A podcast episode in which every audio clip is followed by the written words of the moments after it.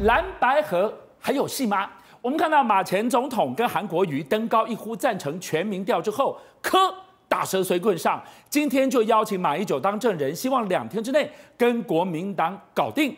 但一个筹码只有一块钱的人，想跟手上有一千元的人喊梭哈，有这个道理吗？现在不止南台湾出现反弹，朱立伦也给马英九碰了软钉子。今天宇轩来告诉我们，蓝白河下一步怎么走？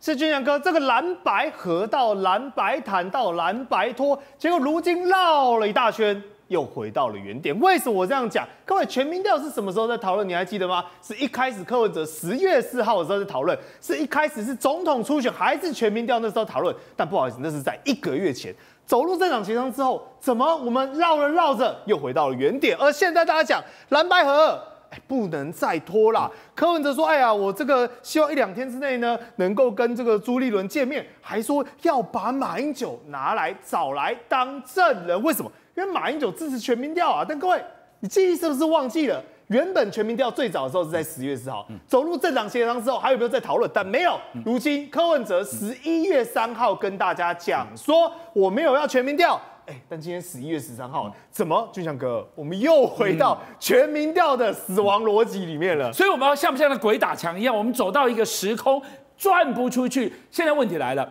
马总统为什么在这个时间点丢出了这个让朱立伦、让侯友谊不知道怎么接招的烫手山芋？本来上个礼拜四、礼拜五各自两列火车都已经开出去了，在不该并进出的。对，马前总统现在带我们像走进了有一些知名的闹鬼隧道，你知道各位什么意思吗？开进去，开着开着十六公里，十八 K，哎，怎么回来？我又变十六 K，又变十八 K，我怎么卡在里面了？对不对？马马英九说：“哎呀，这个朱主席要同意啊，同意我就会去啊。”说，因为马英九的逻辑是说，我认为侯友宜绝对会胜出嘛，会当正的嘛，那我就直接把这件事情给拆穿、给讲破了。请问一下，马前总统可以在什么时刻提出全民调？他可以在十月四号提，他可以在。朱立伦跟侯友宜出来开记者会提，他可以在日本、德国的时候提，但是在礼拜五上礼拜五提，这代表什么意思？代表根本来不及。嗯、来，我算给你听，各位，五家民调公司，你知道柯文哲做了所谓的民调三千分花了几天吗？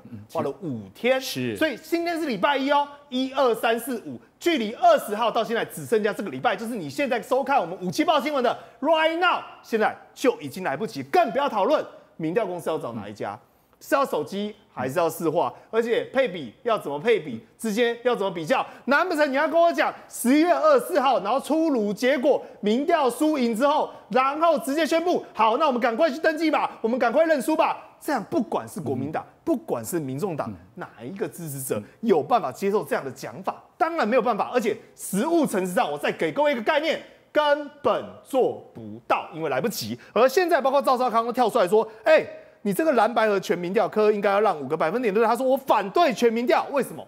因为你排除掉政党的实力呀、那你这些全民调的背后，你把所有立委参选人当塑胶吗？你把所有的县市首长当塑胶吗？他说柯文哲哦，这个叫政治钉子户，我来帮他解释白话文，什么叫政治钉子户？钉子户是不是拖到越后面，打死不退？哎，房子的价格越高，哎，所有人呢都都签了，只剩下我没签，我可以拿到顶楼，我可以拿到特别好的待遇，我可以一坪换两坪，所以我要当钉子户。他就讲柯文哲现在就是玩这个套路。他说，哎，马总统。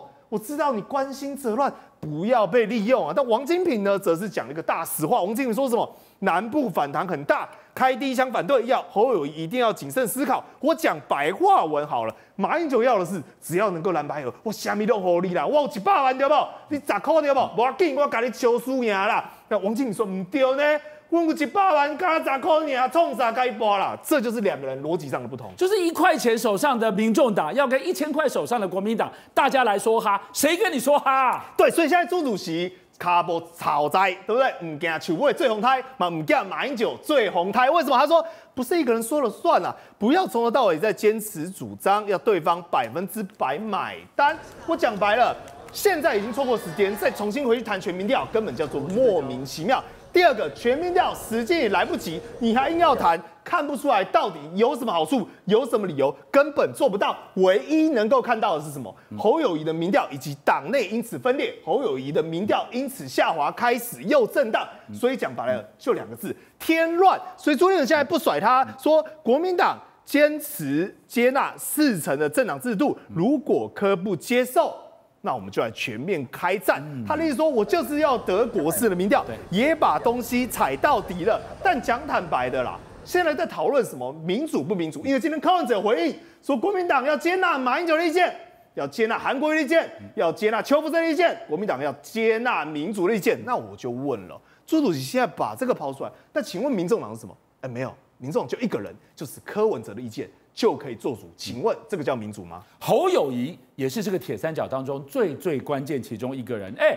这侯科科侯两个人，他怎么看这件事？侯友谊现在态度很清楚，谈判的这件事情交给朱一伦去，有就有，没有就没有，反正我们把诚意放在这，要或不要，背着来，歪着台，走自己的路，拼自己的选举，做好自己的准备。换言之，国民党就是国民党。必须要自立自强。当然，有些人呢也是持比较阳光、乐观、正面的态度，说：“哎，没有啦，马前总统抛这个全民调是想逼柯文哲现行，对不对？”国民党人说：“看清楚谁想合作，谁想蹭车辆。”各位有没有记得？我在这边报新闻讲过好几次喽。我说不管谈或不谈，你谈了，柯文哲只是想要利用这个来炒作蓝白合的话题，而最后还是要推到最后一刻，无助于任何事态的发展。否则你不相信，把柯文哲你现在近三个月新闻全部删掉，看一下没有蓝白合之后，他剩下什么？唯一剩下一个就是到底有没有骂脏话这一件事情。所以现在国民党要走自己的路，也没有要跟柯文哲继续浪费时间，而包括连这个独派大佬林浊水都看不下去，说：“哎呀，你这个彭博马对不对？马英九他骂马英九对不对？他说你陪柯文哲玩，这个叫做。”不公平的游戏。当然，现在有人讲，到底马前总统也好，这个韩市长也好，或许是关心则乱。但总而言之，我看到的唯一现象是蓝白河越来越乱。尤其，嗯，蓝白河还有戏吗？我第一个我觉得很奇怪，就是马总统为什么前两天忽然间大动作的去跟媒体呃媒体透过媒体抛出这个议题啦？因为照道理来讲，马总统跟朱立伦主席应该是有赖嘛，哦，他们应该有私下联系的管道。那不管两个意见一不一样，先私下沟通一下嘛。那现在没有达到共识，然后透过媒体就抛出这个议题出来，其实是造成我们党内大家意见更分歧。所以今天我服务处真的电话又被打爆，前一段时间好不容易好一点哦，今天又打爆。一部分就是支持马总统的看法，另外一部分就是说不要跟民众党合了，然后全部每个都对我们语带威胁，说你如果我们如果不支持那个民众的观点的话，就不出不投给我们。所以这个对对于我们来讲，我们真的是很不乐见。第二个，我觉得大家就多给朱元一点空间呐。因为他如果说很坚持一定要政党政党支持度的话，你这你就算透过媒体去跟他施压，然后去跟要求他的话，他也不会改嘛。那这只是说让他空间变小嘛。然后甚至于就是说，呃，因为这个全民调是比较符合柯柯文哲的看法，那柯文哲反而更有底气啊。柯文哲在上个礼拜他抛出那三份民调，其实是对他来说，我觉得是有伤的。大家会认为说你干嘛无缘故抛出那三份民调，你你很故意，是有伤。就今天他可以大方的讲说，你看连。马英九，你们国民党自己的人都支持全民调，所以再反对全民调的，就是与大家为敌的。那那如果最后国民党没有支持全民调，其实国民党会有很大后坐力啊。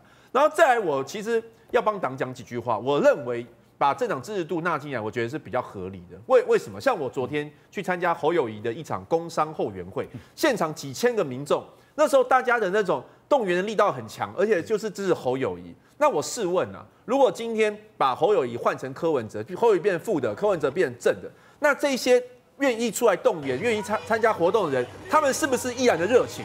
而且更何况哦，接下来两个月这种活动会越来越多哦。那你说这些难道都不是政党实力的展现吗？那这都全部都要花钱呢？那这个钱未来是谁花？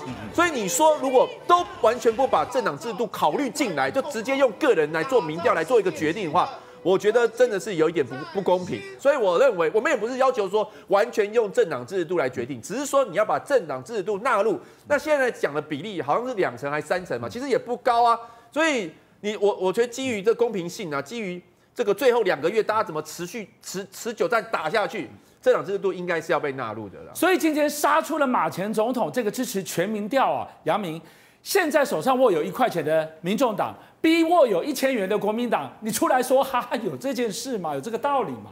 呃，我觉得应该这个应该这样说啦。如果今天哦，按照上个礼拜如果没有马前总统出来这个淌这个浑水啊，其实啊，我跟你讲，这礼拜两边就是开战了，是就是选到底，没有什么不就是合作，应该是几乎机会就很。车子已经开了啦。对对对，这台这台这两班各自的火车都往前冲了，可是就是因为马前总统抛出来，韩国瑜先生也呼应，所以呢，让整个看起来哦，似乎又有人希望寄望说两边是不是在谈看看、嗯、哦？那当然，我觉得朱立伦主席也是等于说用一个比较缓冲的方式啊，哦，我们有在谈。可是呢，呃，他讲嘛，对比、互比、占比，还有三个比要讨要讨论清楚。其实哦，有这三个比，就等于没有共识啦，就是没有共识嘛。那现在柯文哲很明显，他站在马英九这一边呐，这是在吃国民党豆腐啦。哦，就是说，哎，我我的想法跟马英九前总统比较接近哦，因为会自会变成说蓝军内部有矛盾。那我追问，如果朱立伦主席做主导，全民调真的给他夯下去的话？侯友谊也不一定居下风啊！哎，对，没错啊，这是马办说，他说他们觉得侯友谊会赢啊，为什么？这叫政党实力，哎，就是你政党在民调里面能展现出你的组织盘，才有动盘动员，大家在在家里面等电话。对，哎，当然这个这个当然这个叫做某一种程度的政党实力，但是也许朱立伦主义觉得还是要问政党制度，他比较安心。嗯、那我觉得这这有他的坚持，但是现在看起来可能就不用谈了。洪威你怎么看？这件事情确实搅。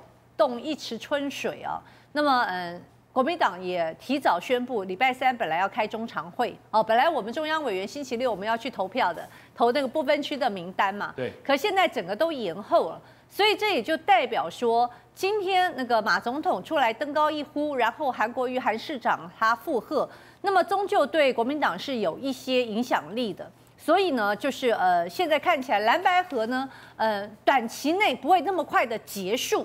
可是大家也可以看到，在台面上，按照马前总统跟韩国瑜他们的政治能量，到目前为止，直接去呼应他们的，大家都会知道，就是说，哎，有基隆市，再加上竹竹苗哦，这呃四个县市首长。可是严格说起来呢，也只有两个是属于国民党籍，对不对？只有基隆跟呃新竹县，对不对？新竹县。那么对对，可能张立善他也是比较比较有点倾向呼应。可是不要忘记啊，他国民党是十五个县市首长，那为什么大家都不愿意在这个时候做一个表态呢？大家也都宁愿说做一个保留哈。那我相信，那么嗯，这个事情的复杂度确实不是这么现在哦一下子就可以马上就可以去解决的，这是其一。第二个。这件事情确实造成了国民党的基层炸锅。好，我们自己我相信岳元之刚刚讲说他的那个服务处，呃，他的办公室被打爆，因为我们最近的那个基层的活动非常非常多，我到每一个场地都会有人跟我反映，而且是激烈的反应啊，那种激烈甚至以说我不投票。